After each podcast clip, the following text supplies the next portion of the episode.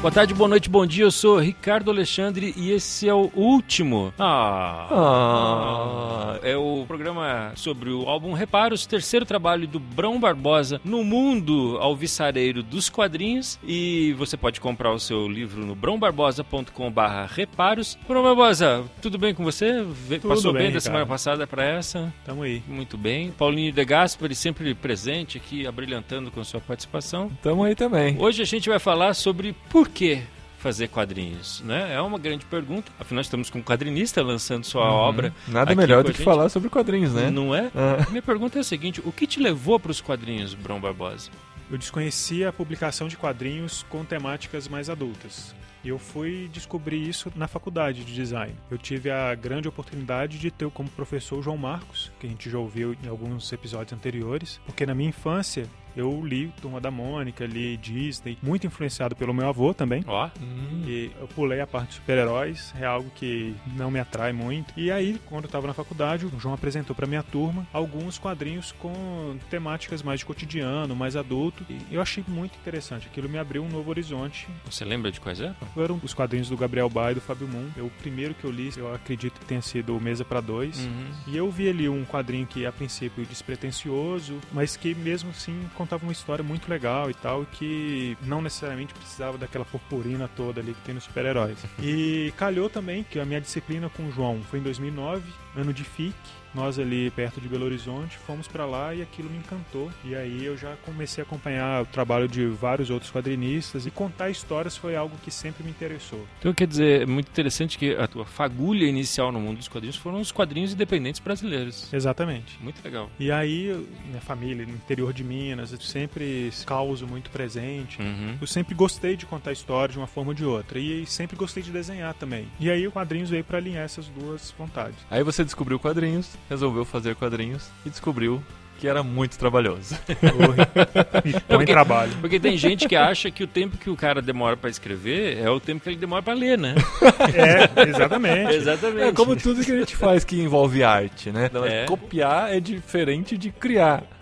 né? Então você gastou aí todo o processo que a gente já viu no programa anterior, que a gente falou sobre o tempo que você gastou, quase mil horas de processo total. Sabendo que dá todo esse trabalho, sabendo que o retorno financeiro Não, não, é, é, essas coisas, né? Digamos assim. não, não é o que vai te levar para dar a volta ao mundo. Não vai.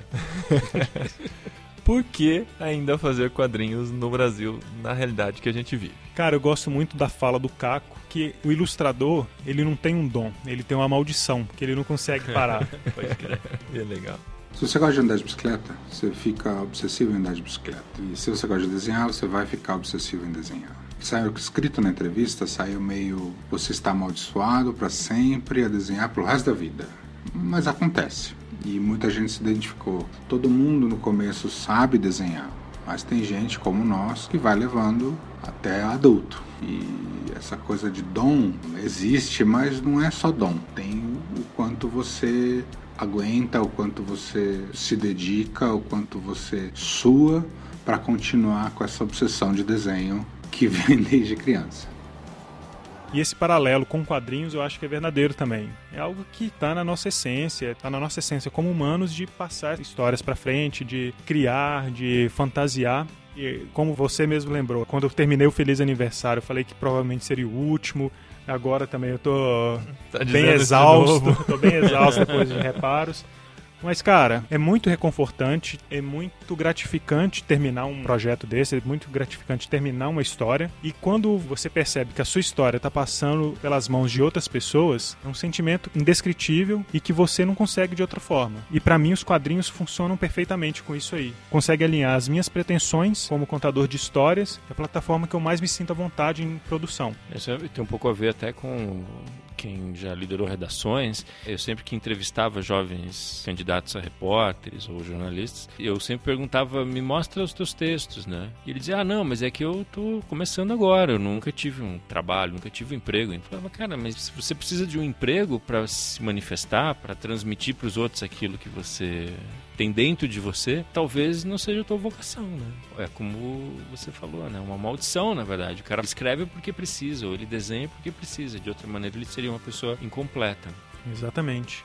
E para aspirantes a quadrinhos, cara, o conselho que a gente dá é não comece porque se começar, dificilmente você vai conseguir parar. Nossa, não faço a menor ideia. André Diniz. Não foi uma escolha no começo, continua não sendo uma escolha hoje. Eu simplesmente tenho que fazer, senão eu enlouqueço. O principal do fazer quadrinho para mim é mesmo contar histórias, né? Tanto que eu nunca fui ali para ilustração, assim. Mesmo desenho para mim é um caminho para se contar histórias. E aí eu acho que eu fico no quadrinho e não vou, por exemplo, para fazer roteiro de cinema, ou acabo não indo ali para outros caminhos por essa coisa intimista do quadrinho, né? Você fazer ali no teu cantinho, ser uma pessoa muito introspectiva, né? Porque eu fiz voto de pobreza. Criseico. Eu não consigo me ver fazendo mais nada. É o que eu sei fazer. É uma compulsão. Ana Luísa Culler. Desenhar e contar história é uma coisa que é uma compulsão, eu estaria fazendo de qualquer jeito. Nós, como seres humanos, nós temos necessidades de contar histórias, de produzir arte, né? De produzir cultura. A gente precisa, né? eu decidi fazer quadrinho num ponto. Eu criei coragem de começar a escrever as minhas ideias. Davi Calil. E eu sempre tive muita ideia, mas eu não me sentia capaz de materializá-las. Porque a ideia, quando está na sua cabeça, ela parece linda, ela é genial às vezes. E daí você tenta contar pra alguém, ou você começa a pôr ela no papel e fica uma porcaria. Eu, às vezes eu fico na minha cabeça um tempão, e daí quando eu tento materializá-la, ela nunca tinha nem metade da força que parecia ter na minha cabeça. Quando eu comecei a conseguir escrever um pouquinho melhor as minhas ideias, de transformar em palavra mesmo, e reler, e lapidar aquela primeira versão, né, eu percebi que era um processo parecido com o desenho, que você pode começar com o esboço mais tosco e refinando ele até ele ficar melhor. E a ideia também é assim, porque antes eu achava que a ideia tinha que ser algo meio genial, que ou ela saía linda ou ela era uma bosta. E depois eu vi que não, é da mesma forma do desenho. Você começa com um esboço da sua ideia e depois você vai relendo, refletindo. Então o que eu queria era materializar minhas ideias. Eu percebi que como quadrinista, eu tinha uma mídia na mão que ela possibilita que eu materialize a minha ideia, ele vira um produto finalizado e eu posso competir de igual para igual com uma grande editora. Agora, você vai fazer animação, cinema, teatro, todas as outras mídias, se você não tem uma equipe e muita grana, você vai fazer um trabalho que, pela falta de equipe e de grana, vai ficar aquém. Eu gosto muito de desenhar, mas eu gosto de dar um sentido pra coisa. Edu Medeiros. E contar uma história é uma parada que me agrada muito. O quadrinho é uma parada que tu pode fazer sozinho, tu decide as paradas ali, isso me agrada pra caralho. Eu não sei fazer mais nada. Eduardo Damasceno. A gente tem umas fases ruins, né? De realmente se perguntar isso e essa pergunta vir de um lugar muito ruim dentro da gente, de um lugar de insegurança e de depressão mesmo, principalmente quando a gente está produzindo esses meses de produção. Acho que a gente vai muito fundo no pior que tem na gente, porque enquanto eu estou fazendo é muito triste, muito triste. Eu acho horrível porque eu não quero falar isso para as pessoas. Eu não sou essa pessoa que está nesse lugar. É só porque enquanto eu estou produzindo é muito frustrante. A gente fica pensando só no tanto que aquilo não dá retorno e por que eu estou tendo esse trabalho todo e se vai valer a pena e tal. E aí você entrega e vê que vale a pena e já dá vontade de fazer o próximo. É, e eu faço quadrinho por isso, porque desenho é um negócio muito importante para mim. E desenho em quadrinhos são jeitos que, para mim, funcionam muito bem para entender o mundo e para conversar com o mundo me comunicar através de desenho, através de quadrinho, é o que eu faço melhor. É como eu posso atuar melhor no mundo, como eu posso funcionar melhor com as outras pessoas. Então eu vou tentando por aí. Eu tenho controle absoluto do mundo. Gustavo Borges. Eu não preciso ficar dependendo de outras pessoas para que o meu trabalho saia. Quadrinhos junta duas coisas que eu gosto muito. Julia Bax. Uma é contar histórias e poder contar histórias de fantasia e desenhar. Ele junta essas duas coisas e junta essas duas coisas de uma maneira autônoma. Não tem cineasta autônomo, não tem um cineasta que fica na casa dele e faz um filme, né? Você depende de outras pessoas, você depende de uma equipe, assim como a animação também. É complicado você fazer uma história do tamanho do Nini Tomás em animação sozinho. Você pode fazer uma história como se fosse a história de um filme, com o budget que você quiser, de maneira autônoma, sem depender de ninguém, e só com o suor do seu rosto. É divertido pra caralho. Lilo Parra. Meu primeiro sonho de infância foi ser quadrinista. A vida me provou que eu sou um péssimo desenhista, mas eu sei escrever. É a maneira que eu mais me divirto. Depois de velho, com quarenta e tantos anos, que eu fui falar assim, cara, eu vou fazer quadrinhos.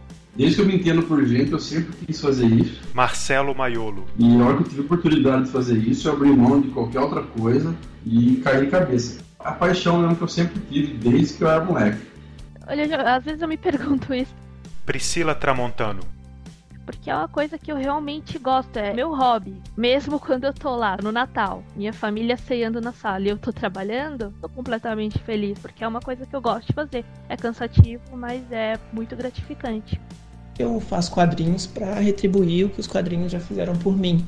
Vitor Cafage. Desde pequeno eu sempre li muito quadrinhos, então isso foi muito importante na minha formação mesmo. Os quadrinhos sempre me deram força na hora que eu precisava, sempre foram meus companheiros, sempre me mostravam que eu podia ser quem eu era, sempre me mostravam que se eu tentasse mais eu ia conseguir aquilo que eu queria. Várias lições que eu tive, vários valores que eu aprendi foram com os quadrinhos.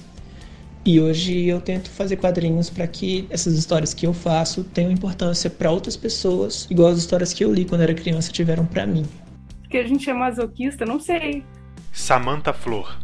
É difícil, é trabalhoso, não tem retorno financeiro nenhum, mas a gente se diverte fazendo nos meus dois últimos álbuns eu falei muito sobre coisas que eu acredito. Zé Wellington. Sobre ideologias, políticas, tudo isso. Estava muito presente Quem Matou João Ninguém, que era um álbum que falava sobre uma comunidade pobre, como as pessoas imaginam justiça nessa comunidade. Em Steampunk Ladies não foi diferente, resolvi falar sobre representatividade feminina, sendo homem, que é muito difícil. Eu não sou muito cara de ir uma manifestação, não sou muito cara de uma discussão acalorada, sou muito tímido, muito na minha, né? Então, assim, quando eu quero defender um ponto de vista, quando eu quero falar sobre outra coisa que eu acredito, eu normalmente uso a arte para isso. E é muito forte, é muito maior do que eu. eu não consigo segurar isso né, dentro, dentro de mim, né?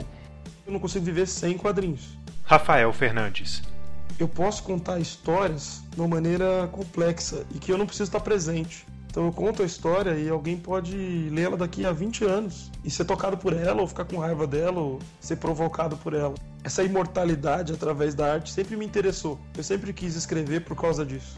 Eu faço quadrinhos para tentar deixar um pouco das minhas ideias ou das minhas provocações para as pessoas. E para tirar os demônios de dentro de mim, claro, né? Porque quem escreve, quem é criativo, tem um demônio lá que fica o tempo todo inventando coisas, falando produza, produza, produza. Não esqueça de compartilhar esse programa com seus amigos que gostam de quadrinhos também. Isso é legal para conhecerem o trabalho, ouvirem os depoimentos de tantas pessoas que participaram daqui durante esses programas. É verdade. As coisas a gente agradece bastante também. Coisas uhum. muito interessantes e muito inteligentes foram ditas aqui. Muito obrigado você que chegou até aqui. Como a gente vem falando em todos os programas, acesse brãobarbosa.com/reparos, que você vai ter acesso à edição física, edição digital e todo o material complementar a esse projeto que eu fiz com tanto carinho. Muito obrigado e até mais.